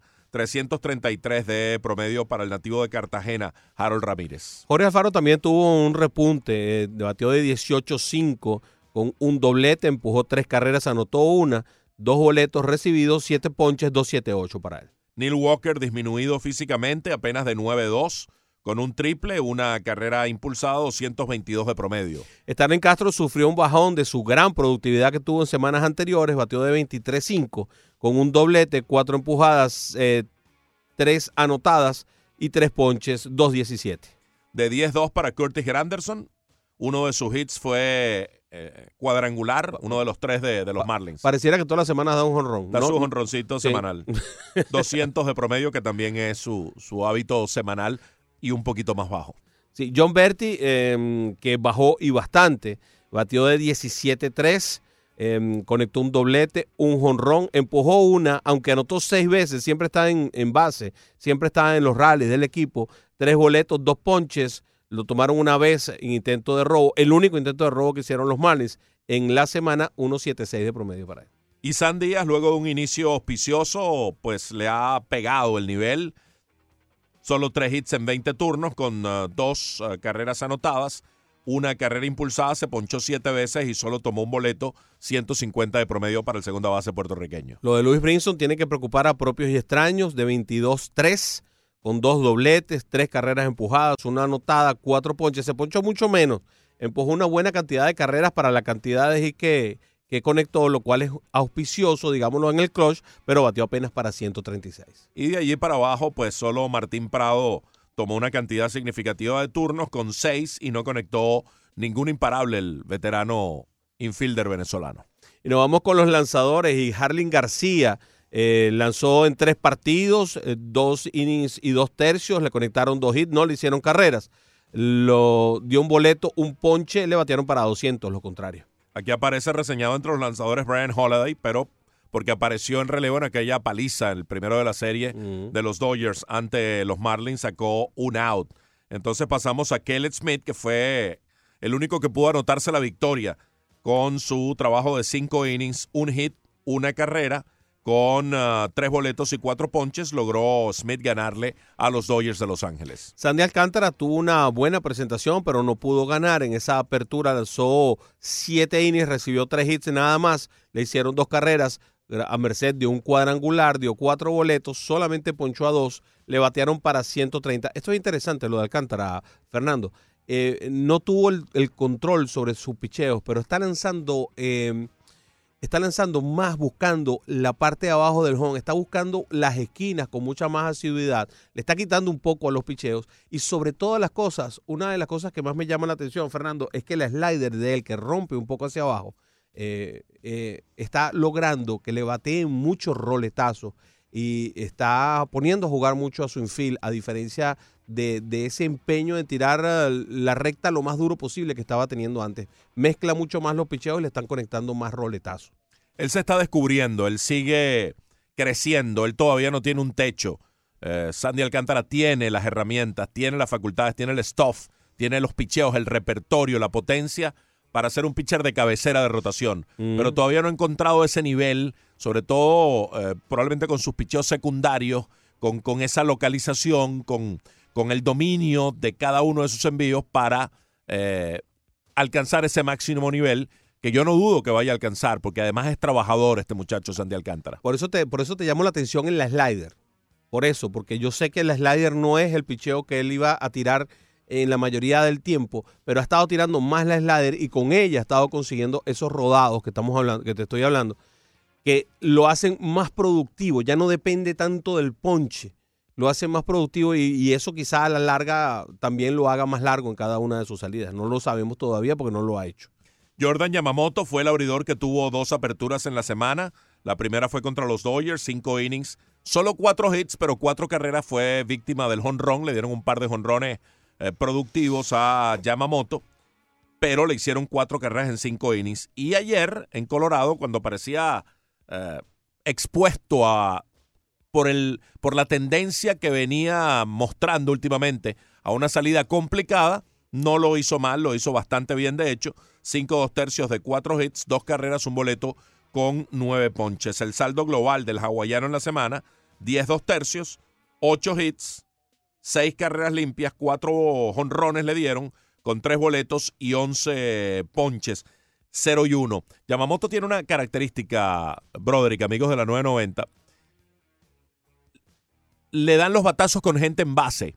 Cuando se meten problemas por boletos o algún hit que le den, porque le batean para menos de 200 desde que está en grandes ligas, que es maravilloso, es magnífico, menos de 200, pero no ha encontrado la fórmula para sostener el éxito de sus primeras cuatro salidas porque ha sido propenso de ese batazo que le ha hecho el daño. ¿Sabes que Tiene, tiene un, un- el problema que tienen los que dependen solamente de la localización y de la mezcla de picheo. Que cuando el picheo no te está rompiendo bien o no, o, no se localiza bien, recibes los batazos. Y es una de las cosas que le puede estar pasando muy seguido a Yamamoto. Fíjate, recibió cuatro cuadrangulares en 10 innings.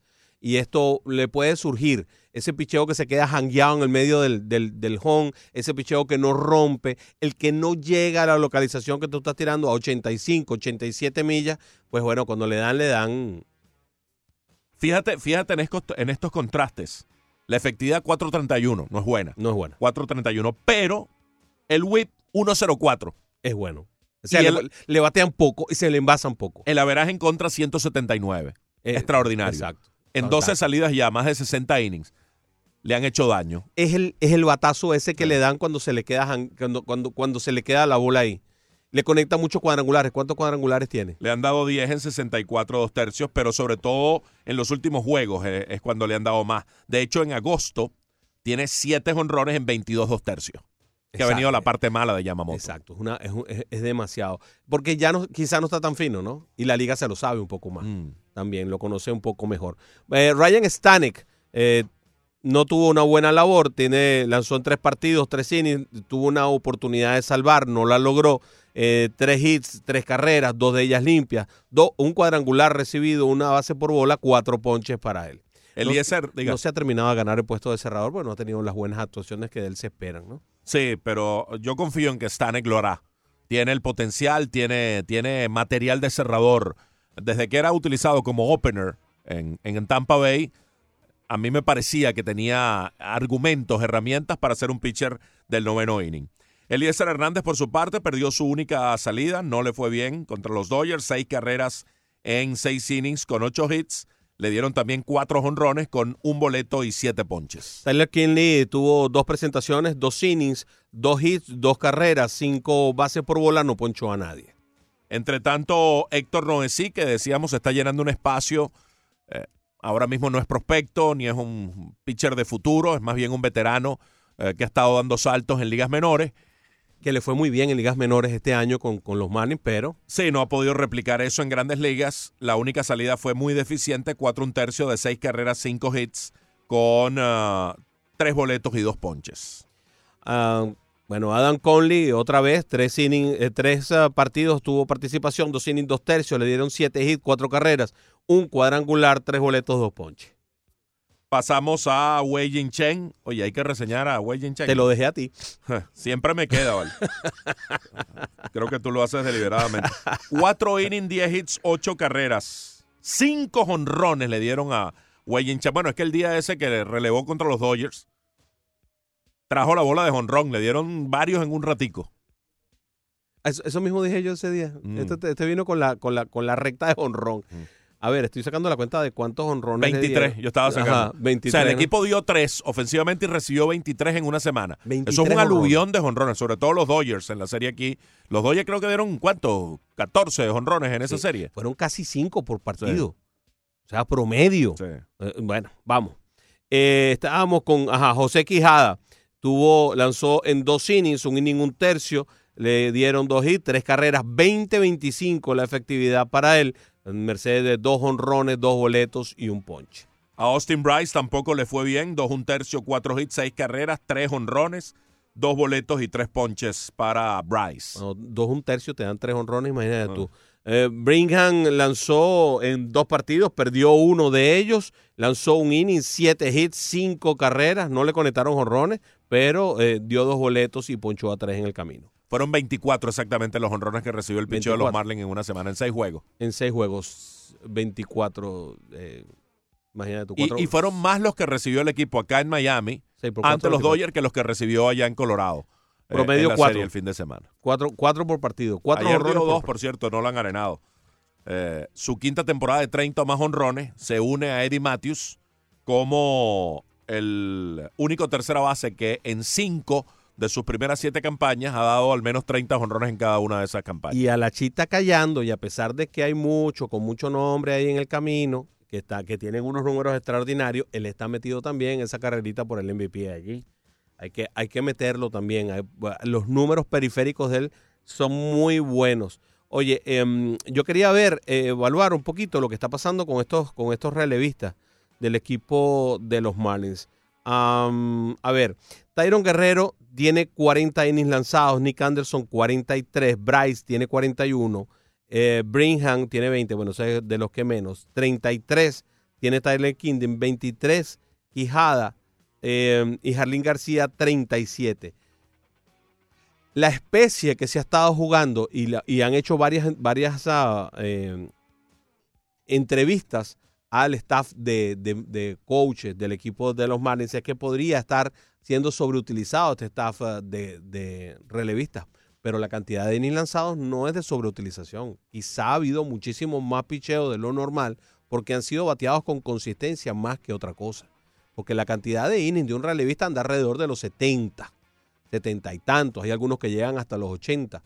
Pero aquí todos están bastante lejos de esas cantidades y ya lo que falta es mes y medio. Sí, ha hecho falta Drew Steckenrider, que no ha estado pues la saludable en todo el año, ya pareciera que, que no va a lanzar en toda la, la campaña. Miremos un poquito algo más alentador, la actuación de los muchachos en ligas menores. Sixto Sánchez lanzó el fin de semana, creo que el viernes, perdió su cadena de ceros consecutivos que llegó a ser de 24. Fueron cuatro salidas consecutivas en las cuales no permitió carrera, ganando 24 innings seguidos.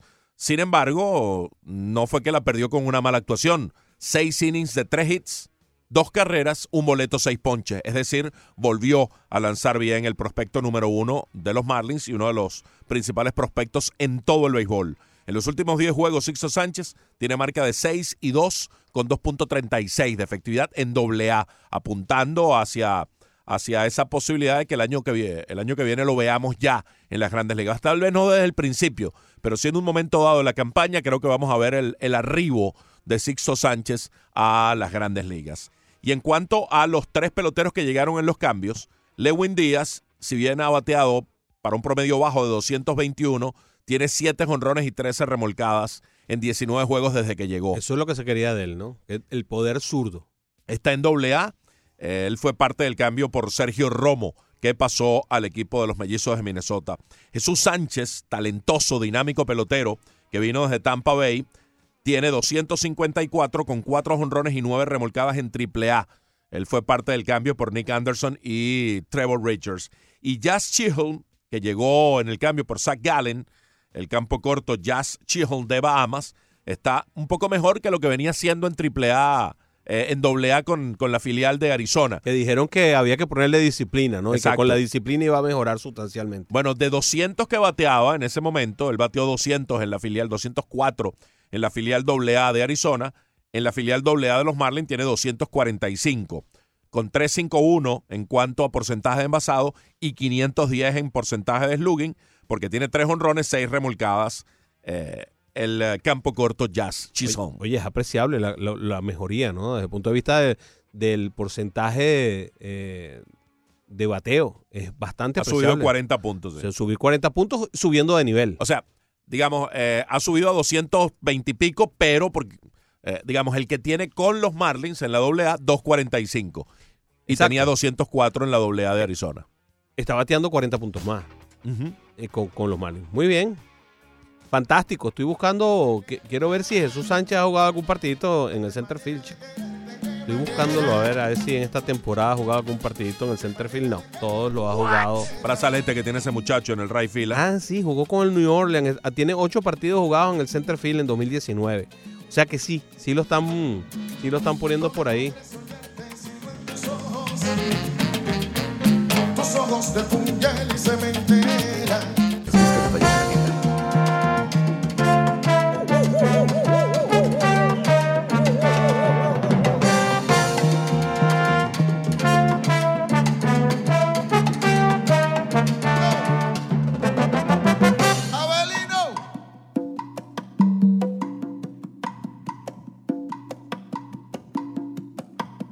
a shark, babe, has such teeth, dear. 12 y 46. Parte final del programa, último segmento. Con el maestro Rubén Blades inicia este segmento Leandro Soto. Mañana tendremos un martes de bandas sonoras recordando a Patrick Swayze. Mm. Ayer se cumplió, ayer hubiera cumplido años el actor de, de Dirty Dancing y de eh, Point Break y Ghost, varias películas muy taquilleras. Mañana lo vamos a dedicar a Patrick Swayze, temas de sus películas, el martes de bandas sonoras de mañana. Ayer también hubiera cumplido años, quizá el más emblemático de los jugadores latinoamericanos en toda la historia del béisbol, el señor Roberto Clemente. Ah, sí. Roberto Clemente Walker, el hombre que dijo, "Hey, fíjate, fíjate cómo son, cómo son las cosas, ¿no? Y cuando, cuando la gente este, tiene como, como, como el sino, ¿no? Eh, Roberto Clemente dijo, estaría perdido sin el béisbol, creo que no soportaría estar alejado de él mientras viva. Mm. Increíble, ¿no? Cosas, cosas que, que- que son im- impresionantes. Ese es el modelo a seguir. Sí. Eh, un tipo como Roberto Clemente, con, con su estilo, su manera de jugar, su entrega eh, fuera del terreno, la grandeza de- del cometa de Carolina. Definitivamente es el, el- el- uno de los paradigmas, uno de los grandes ejemplos, no solo del béisbol latinoamericano, sino del béisbol en general. Si alguien le puede discutir a Albert Pujols el, eh, la distinción de ser el pelotero más destacado, el mejor jugador no nacido en los Estados Unidos, tomando en cuenta que Puerto Rico es un Estado libre asociado, pues que eh, ese, es, ese es Clemente a Pujols. Sí. Eh, de todas formas está, creo que lejos, pero, pero sí. Sí. Oye, em, vamos a hablar de Greinke, ¿te parece? Porque Greinke merece, bien merece un- una misa, como decía París. París merece una misa. Zach Greinke llega a 200 victorias, 122 derrotas en su insigne carrera. Ya tiene 35 años Greinke, tampoco está tan jovencito, pero luego de 16 temporadas en las Grandes Ligas tiene un excelente promedio de carreras limpias permitidas de 3.33 y sus uh, 2.584 ponches hace avisorar que tenga la posibilidad de terminar cerrando su carrera con 3.000 ponches eh, o más. Em, se ganó un premio Sayón en lo que no fue su mejor temporada. Él lanzó en su Sayón para 16 victorias con 8 derrotas, 2.16 de efectividad, pero tuvo una temporada bastante mejor que esa. Una temporada en la que quedó segundo de Jay Carrieta en el premio Sayón, eh, con los Dodgers, ya con los Dodgers de Los Ángeles. El Sayón lo ganó con los eh, Reales de Kansas City. Y con los Dodgers puso una temporada de 19 y 3. Vaya que qué buena temporada a nivel de victorias con 1.66 de efectividad como líder de ese departamento en la liga. Se lo termina ganando Jay Carrieta, que no puso la misma efectividad que él y que eh, terminó cerrando con 22 victorias y 6 derrotas, pero con una efectividad de 1.77. La- Esas 11 milésimas no fueron suficientes para crear la diferencia. Sí, los números periféricos de eh, Arrieta pues terminaron inclinando la balanza a su favor. Ponches y, y- y, aspectos eh, de dominio puro probablemente fueron superiores de parte de Jay Carrieta en aquella ocasión, pero sí, aquella campaña fue fantástica para Zach Greinke, 19 y 3, 1.66. En ese año él tuvo una whip de 0.84, que es algo sencillamente fantástico. Líder de la liga en, en ese, en ese aspecto también. Sí, E- él se ha sabido reinventar, él ya no lanza tan duro como antes. Greinke disponía de una recta de 94-95, hoy día está en las bajas 90, 91-92, lanza una curva súper lenta de 68-69, es más el repertorio, es más la ubicación, es más mantener fuera de balance a los oponentes, lo que pareciera sugerir que todavía tiene combustible en el tanque Mm. como para tener que dos, tres años más en este nivel ya a sus 35. Y eso te lo dice lo que está haciendo esta temporada. Pues tiene 13 victorias con 4 derrotas en la combinación de lo que hizo en Liga Nacional y Liga Americana, con 2.84 de efectividad y 149 ponches en 165 innings lanzados. Yo creo que Grienke está demostrando en esta temporada de que le, no, no, de que le queda y mucho, pero para seguir siendo uno de los grandes lanzadores de la liga, no solamente para ser un, un lanzador más. Y eh, esas 149 ponches en 165 innings me hace pensar a mí de que en unas tres temporadas, quizá cuatro, que todavía pueda estar lanzando, pueda llegar a los 3.000 ponches y terminar de cerrar, ¿no? Todo lo que vendría siendo una cantidad de números que podrían llevarlo directamente hasta el Salón de la Fama. Es el tercer activo con 200 triunfos. El conseguido ayer, Sisi Sabatia tiene 251, Justin Verlander 219 y después de Greinke el que está más o menos cerca es el zurdo de los Cachorros de Chicago, John Lester, quien tiene 187. Es factible que Lester arribe a los 200 juegos ganados. Luego está Félix Hernández con 169. Se ve distante esa cifra de 200 juegos ganados para el derecho venezolano. Ahora mismo está en ligas menores. Pareciera que va a reaparecer este año en grandes ligas. Está en ligas menores trabajando, rehabilitándose de una lesión en el hombro. Se cree que va a reaparecer esta semana en eh, la rotación de los marineros de Seattle. Y Max Scherzer, que tiene 165. Con Max Scherzer uno sí vislumbra que pronto va a estar con los eh, 200 juegos ganados, con los 3.000 ponches también. Scherzer, que también va a reaparecer esta semana. El fin de semana hizo un juego simulado de más de 60 envíos. Se sintió muy bien. Pareciera que dejó atrás ya el problema en la espalda y se cree que el jueves Scherzer estará de nuevo en la rotación de abridores de los Nacionales de Washington enfrentando a los Piratas de Pittsburgh. Una de las cosas buenas que tiene Lester, ¿no? Para poder llegar a los 200 es que él, él- está envuelto en muchas decisiones. Lanza muy largo.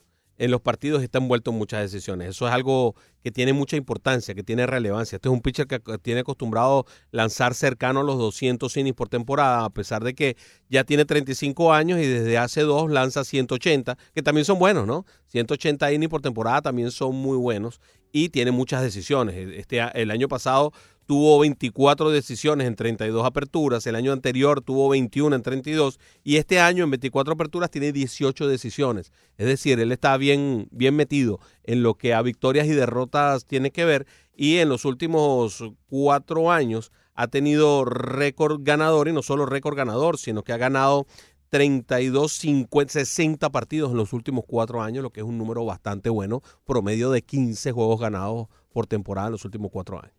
Como les decíamos al principio del programa, los colombianos están de moda en las grandes ligas, récord en casi todos los sentidos de presencia en cuanto a cantidad y en cuanto a calidad. Y el último de ellos es este muchacho Oscar Mercado de los indios de Cleveland. Ayer conectó su décimo cuadrangular, tiene 11 bases robadas. Estaba su familia allí en Yankee Stadium eh, viéndolo jugar, estaba emocionado por eso, porque vieron que se convirtió en el cuarto novato en la historia de los indios de Cleveland que logra una campaña de al menos 10 honrones y 10 bases robadas. Lo hizo Francisco Lindor en 2015 cuando tuvo 12 y 12 en cada departamento. Von Hayes en 1982 cuando tuvo 14 honrones y 32 bases robadas. De él es que sacaron ese corredor de, eh, Major League de la de la ¿cómo se llama? de la película. De la película. El, el- el- el que corría es, es- es- es parecido físicamente e imita a Von Hayes.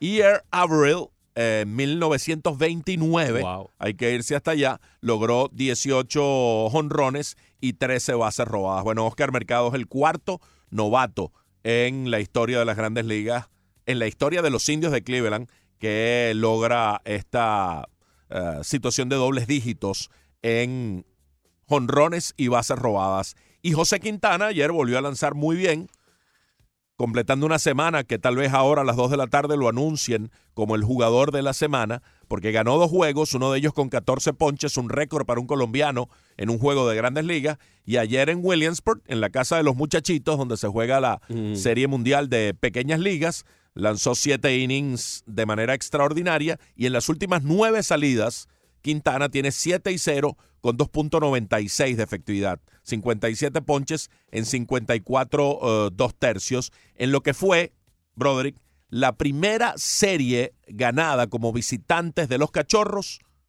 desde el 17 al 19 de mayo contra los Nacionales de Washington. Solo los Marlins tienen peor récord en la carretera que los Cachorros, que es un equipo que está peleando un primer lugar. Ha jugado muy bien, pero muy bien en casa en Wrigley Field, pero bastante mal en la carretera y por eso a Chicago le está costando dominar su división. Y le va a costar, sobre todo mentalmente, en la postemporada cuando vayan a jugar fuera, ¿no? Si van a la postemporada, sí, va a ser un problemático. Tienen que eh, un- Empezar a ganar. hacer un poco más lo que lograron ayer, aunque Exacto. ayer es un juego en la carretera eh, entre comillas, porque fue en Williamsport, ¿no? Sí, es, eh, ¿cómo se llama? Terreno neutral. Sí. 40 jonrones de Pita Alonso, lo estábamos comentando. Rompe récord de la Liga Nacional. Va a ser muy difícil que rompa el récord de las grandes ligas, que anda por los 52 del salvaje de, de Aaron Josh. Sí, pero está desbaratando todos los récords de los Mets. Ya, pues, eh, el de la Liga Nacional de un novato, rompiendo el de Bellinger de hace tres años. El récord de los Mets está allí a la, mira eh, de 41 de Nick Hundley en 1996 y que lo empató Carlos Beltrán en 2006. Y ya él había roto el récord de un novato para el equipo de Nueva York de darle Strawberry. Bueno, hace rato, eso lo hizo por allá por mayo, desde temprano, comenzando la campaña casi. Y además no lo rompe de casualidad, sino que lo rompe con una salvajada de 418 pies a 111 millas por hora. Mi querido Fernando, bienvenido. Qué Gracias. Bueno, qué bueno que está de vuelta. Aquí estamos de vuelta. Oye, se nos quedó Carlos Mena, que nos disculpe Carlos Mena, no, no nos fijamos culpa de Leandro otra vez. Carlito, te voy a llamar por teléfono para que comentes conmigo a ver qué, qué es lo que me ibas a decir. Hasta Lea- mañana. Leandro, diga adiós. Adiós, Broderick. Nos reencontramos mañana a las 9 en Arroz Deportivo. No te lo puedes perder. ¿Qué vamos a ver ahí, Ricky? A Carlos Mena. Ah, muy bien, Carlos, llama para el Rush y que tengas una tarde para dar. Grand Slam. que el día está flojo y no hay cliente.